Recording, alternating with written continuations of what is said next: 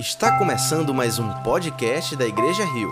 Esperamos que você seja profundamente abençoado com a mensagem de hoje. Deus meu, como é bom saber que tu és um Deus poderoso, mas também és um Deus nosso, és Deus amoroso, é Deus que nos escuta, é Deus que nos encontra, é Deus que nos anima, que nos restaura. Deus meu, é em Ti, Senhor, que nós nos escondemos. Esse é o nosso lugar seguro, Senhor. Obrigado, Pai, porque o ninho está para a andorinha, assim como os teus altares para a nossa alma cansada.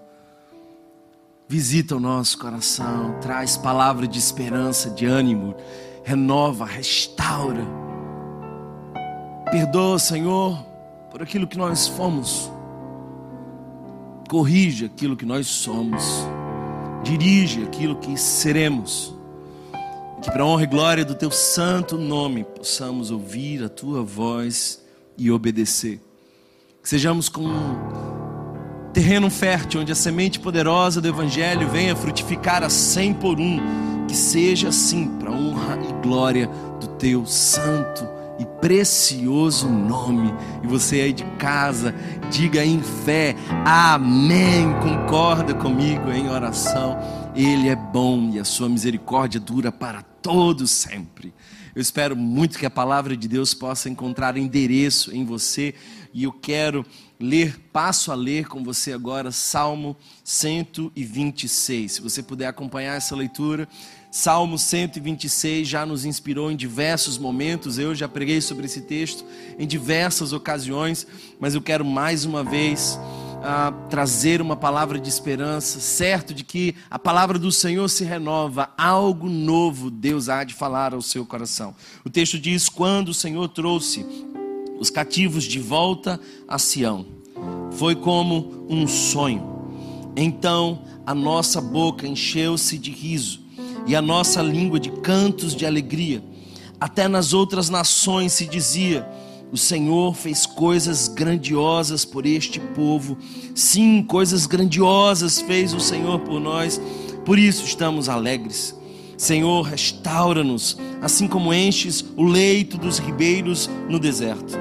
Aqueles que semeiam com lágrimas, com cantos de alegria colherão. Aquele que sai chorando, enquanto lança a semente, voltará com cantos de alegria, trazendo os seus feixes. O cenário desse salmo é precioso. É bom lembrar que o reino do norte foi destruído pelos assírios e o reino do sul foi destruído pelos babilônios, liderados por Nabucodonosor. E nessa leva, algumas pessoas importantes, marcantes, que nós lemos estavam. Por exemplo, Lamentações de Jeremias diz que aqueles que morreram pela espada foram mais felizes do que os que morreram de fome dentro das muralhas. Alguns que ficaram foram ah, açoitados pela dor, pela tristeza, pela fome. Se você quer saber o contexto de como que era lá na Babilônia, então procure ler o Salmo 137 porque esse salmo traduz bem o coração daqueles que estavam cativos, distantes de Jerusalém. Alguns, inclusive, dizem que sentavam nas margens dos rios da Babilônia e choravam. Haviam pendurado as suas harpas. Tamanha era a tristeza, não podiam cantar enquanto aqueles que os prenderam pediam canções. O povo ali passou 70 anos na Babilônia. 70 anos de sofrimento, 70 anos de angústia, 70 anos de saudade, 70 anos sem canções, 70 anos com as harpas penduradas, 70 anos sentados e chorando amargamente tudo aquilo que fizeram, arrependidos, comovidos, entristecidos, 70 longos anos. Mas, e eu penso que sempre Deus levanta essa conjunção adversativa, esse mas. Ciro, o rei da Pérsia, liberta os judeus de uma hora para outra, sem que houvesse um esforço, sem que fosse fruto de um movimento de libertação, sem que fosse uma ação política controlada. Ciro apenas liberta o povo porque havia conquistado a Babilônia. Os persas haviam conquistado a Babilônia e de uma hora para outra Deus move o coração do rei Ciro. E então esse é o contexto do salmo. Quando o Senhor restaurou a sorte de Sião. Ficamos como os que sonham, então a nossa boca se encheu de riso e a nossa língua de júbilo, e entre as nações se diziam: grandes coisas fez o Senhor por eles. E então eles constatam: grandes coisas fez o Senhor por nós, por isso nós estamos alegres. Mas aí você percebe que o cenário muda. E aí, não mais eles dizem que estão alegres, eles fazem um clamor ao Senhor. Porque se você observar esse salmo é dividido em três momentos. Primeiro, a celebração daquilo que Deus fez no passado. Segundo, o clamor por aquilo que Deus precisava fazer no presente. E eles continuam dizendo: Restaura, Senhor, a nossa sorte como as torrentes do Negueb. Chuvas torrenciais caindo das montanhas faziam rios caudalosos percorrerem espaços sequíssimos, como o Negueb, um deserto que de uma hora para outra vira jardim. Restaura, Senhor, a nossa sorte, como as torrentes do Negueb muda o nosso quadro, assim como tu fez uma vez, de uma hora para outra, levantando a Ciro, faz de novo, Senhor. Eles louvam a Deus por tudo que Deus fez no passado. Eles clamam a Deus para que faça novamente no presente mas eles também pedem pelo futuro três tempos. E note que o salmo continua dizendo: quem sai andando e chorando enquanto semeia, voltará. É futuro, é promessa, é certeza, é convicção, é fé. Fé nada mais é do que essa postura em Deus diante do futuro. Fé nada mais é do que enxergar aquilo que ainda não existe. Voltará com júbilo, trazendo os feixes. Esses são os três tempos do salmo que nós acabamos de ler, mas eu não gostaria de usar todo o salmo para nossa reflexão. Diferente do que costumo fazer, quero usar apenas o verso primeiro do Salmo 126, e eu quero mais uma vez que você volte a esse texto e perceba especialmente a palavra que inicia esse salmo. Quando o Senhor trouxe os cativos de volta a Sião, foi como um sonho. Quando? Quando? Olha, eu vejo muitas vezes as pessoas repetirem como um jargão, como uma expressão: Deus está no controle ou o tempo pertence ao Senhor, são expressões linguísticas, mas precisam carregar convicções profundas de nossa alma. Eu sei que alguns de vocês sabem que Deus está no controle do tempo, mas hoje eu gostaria de convidar você a fincar essa verdade em seu coração.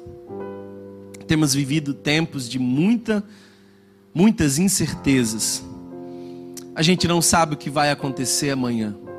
De uma hora para outra, um exame, de uma hora para outra, um resultado, de uma hora para outra, uma internação, de uma hora para outra, uma demissão, de uma hora para outra, um acidente, de uma hora para outra, a vida muda de uma hora para outra.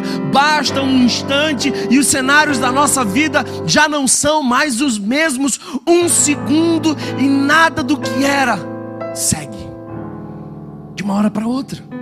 Temos vivido tempos de tantas incertezas e sofrimentos, que eu sei, porque é real comigo também.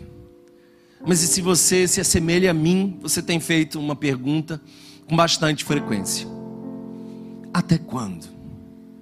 Até quando? Essa é a pergunta que você, quem sabe, tem feito e por uma razão simples, lógica, óbvia, quem sofre tem pressa. Até quando, Senhor, esse espaço estará vazio? Até quando, Senhor, eu vou continuar pregando, olhando para uma câmera? Até quando, Senhor, nós viveremos sob a ameaça de um vírus invisível? Até quando? Talvez essa seja a sua pergunta, é também a minha. Sabe, um dia eu fui fazer uma viagem com meu filho, e era uma viagem longa. E uma pergunta que meu filho fez durante toda a viagem foi: Já chegou? Já chegou? Quem é pai sabe bem do que eu estou dizendo.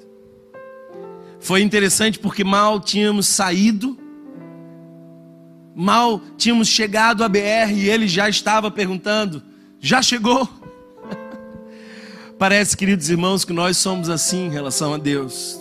Nós também não sabemos quando, nós não sabemos onde estamos na jornada. Mas nós precisamos ter convicção, assim como meu filho tinha, de quem está conduzindo. Meu filho não fazia a menor ideia de quanto tempo a viagem iria durar, mas sabia que ia chegar, porque sabia quem estava no controle. Isso me faz pensar que eu e você também precisamos lembrar que Ele sabe quando. A primeira palavra do salmo que acabamos de ler é quando. E eu quero te dizer, Ele sabe quando. Será que você consegue repetir no seu coração, para que isso possa não apenas habitar a sua consciência, mas descer para a tua alma? Ele sabe quando. Quanto tempo mais vai durar esse choro?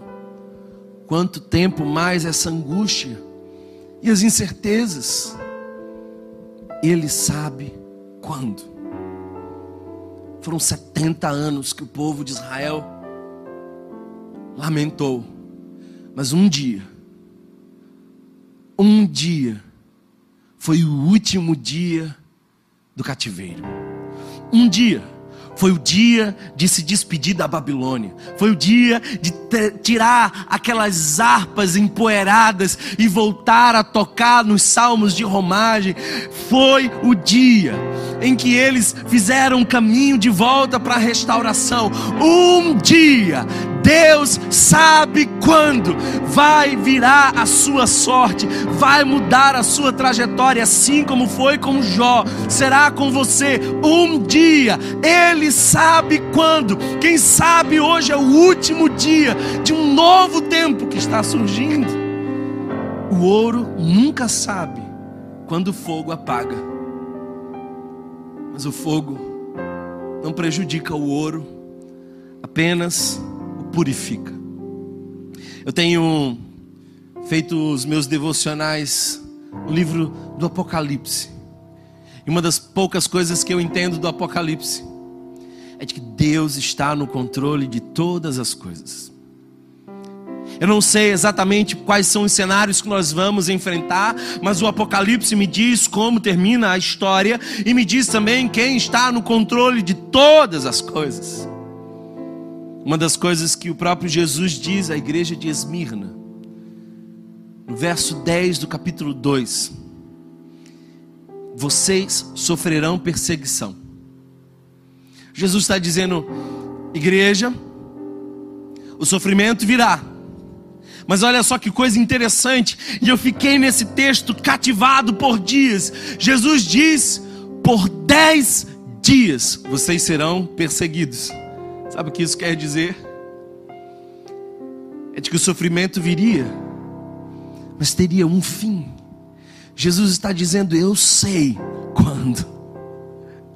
Esmina não sabia quando o sofrimento dela iria acabar. Aquela igreja não tinha condições de regular o tempo, mas Jesus disse a ela: Dez dias, por dez dias, eu não sei quando, mas Ele sabe quando.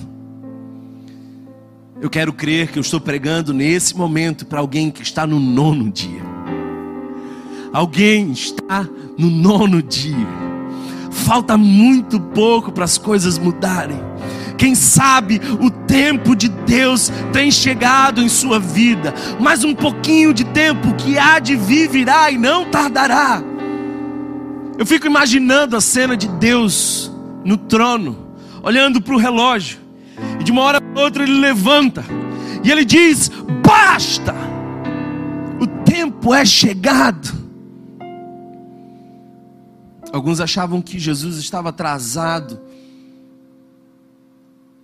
ao chegar na casa de Lázaro, mas ele sabe quando.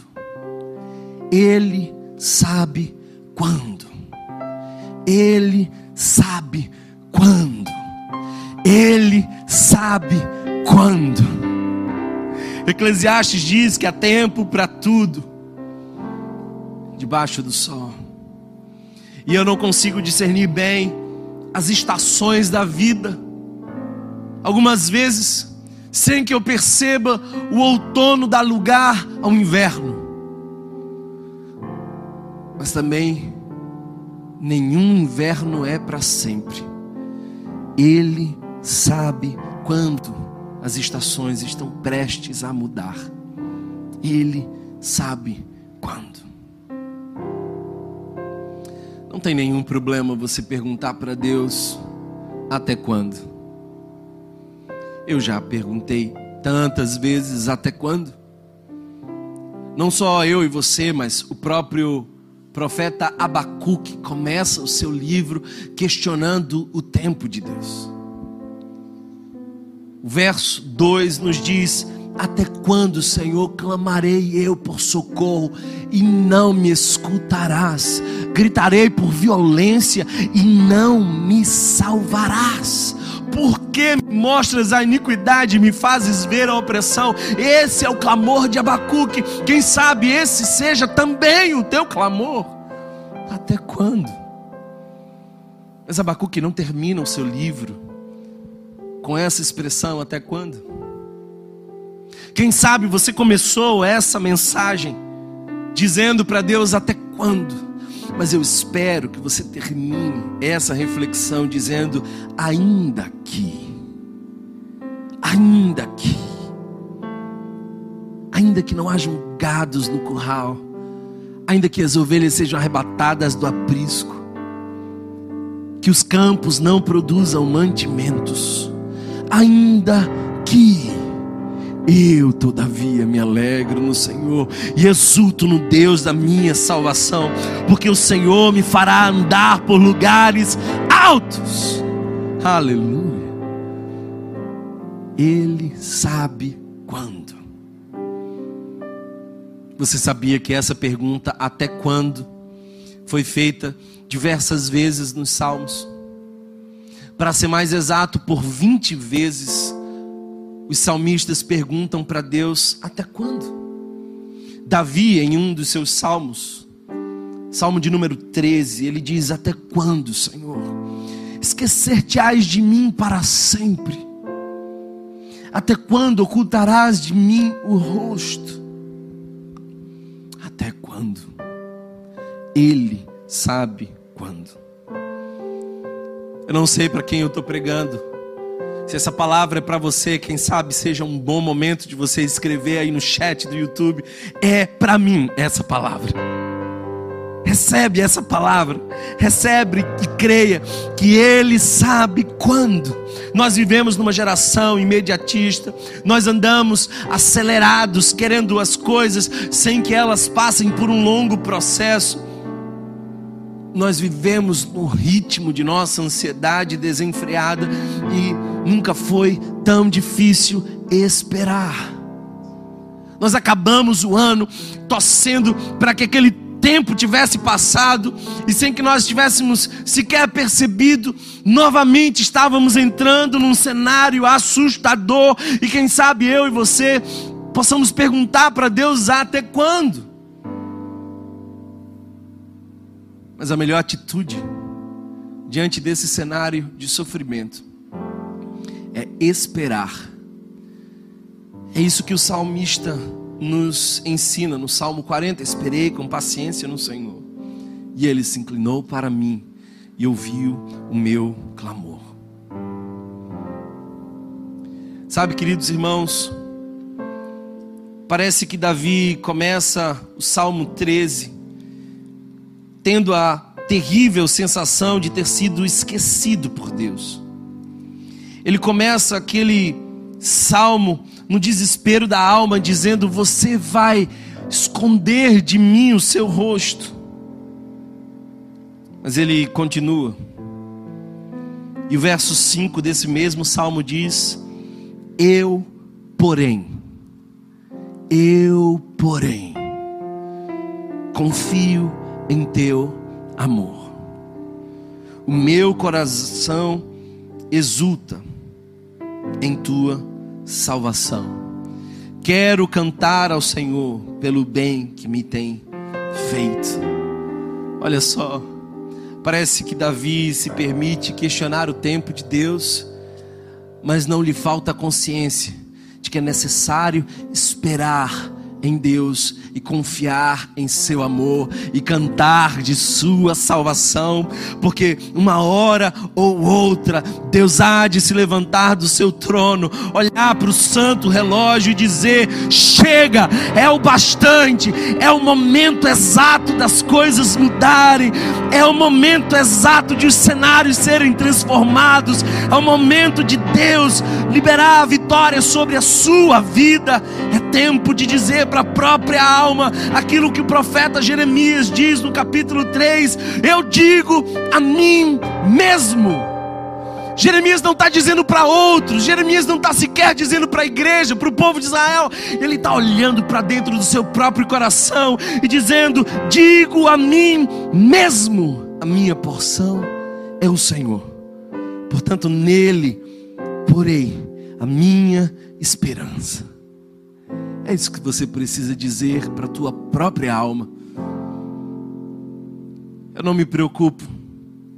Se você diz para Deus até quando? Eu não me preocupo com o que você diz para Deus. Eu me preocupo com o que você diz para a tua própria alma.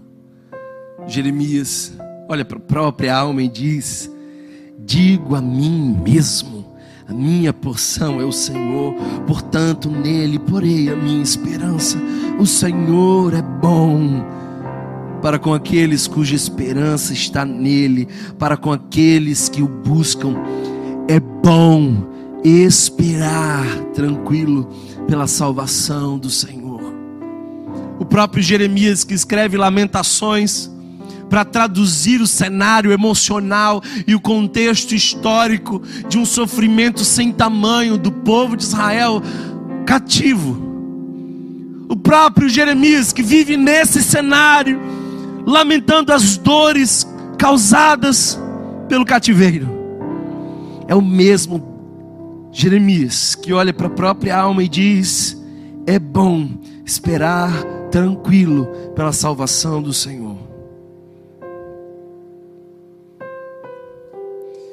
Não sei o que você tem perguntado para Deus.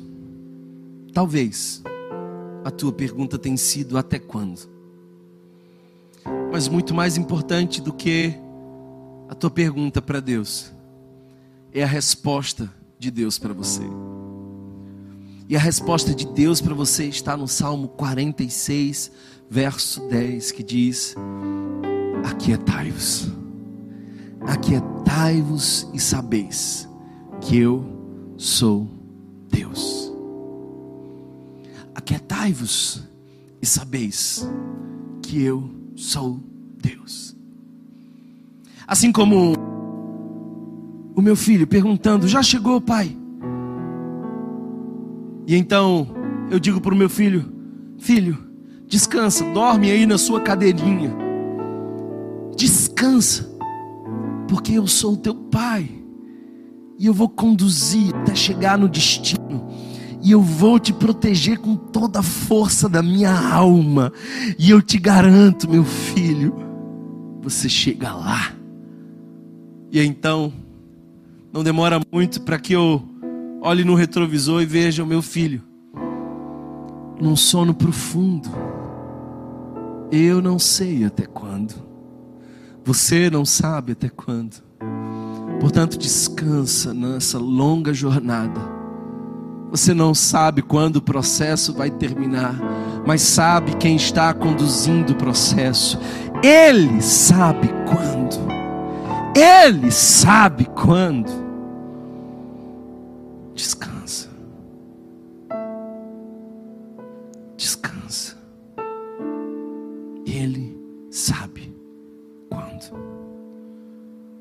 Obrigado, Senhor.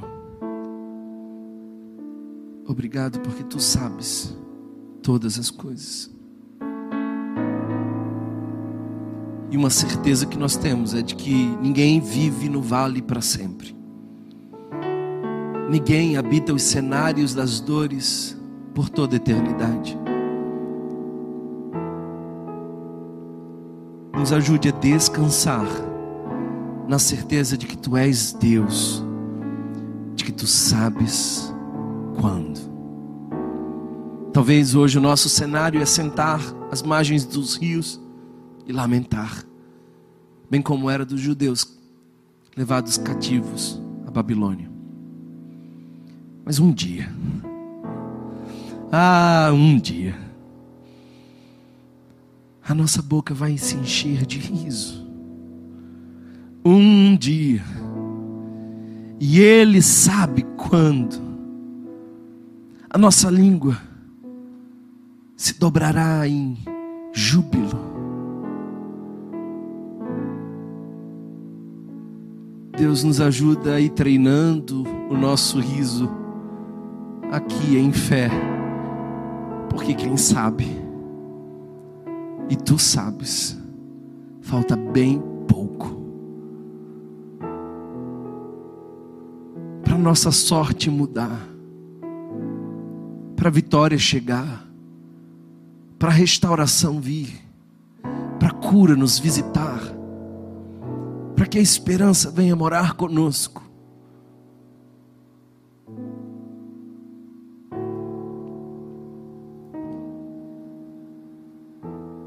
descanse, porque Ele sabe quando. Essa palavra alcance o teu coração. Ele sabe quando. Conduz, Senhor, o nosso coração nessa esperança e que possamos ouvir a tua voz ecoando em nosso coração e dizendo: Aquietai-vos Dorme, meu filho.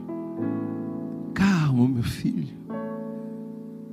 Aquietai-vos e sabeis que eu sou Deus. Se você foi abençoado por essa mensagem, compartilhe com alguém, para que de pessoa em pessoa alcancemos a cidade inteira.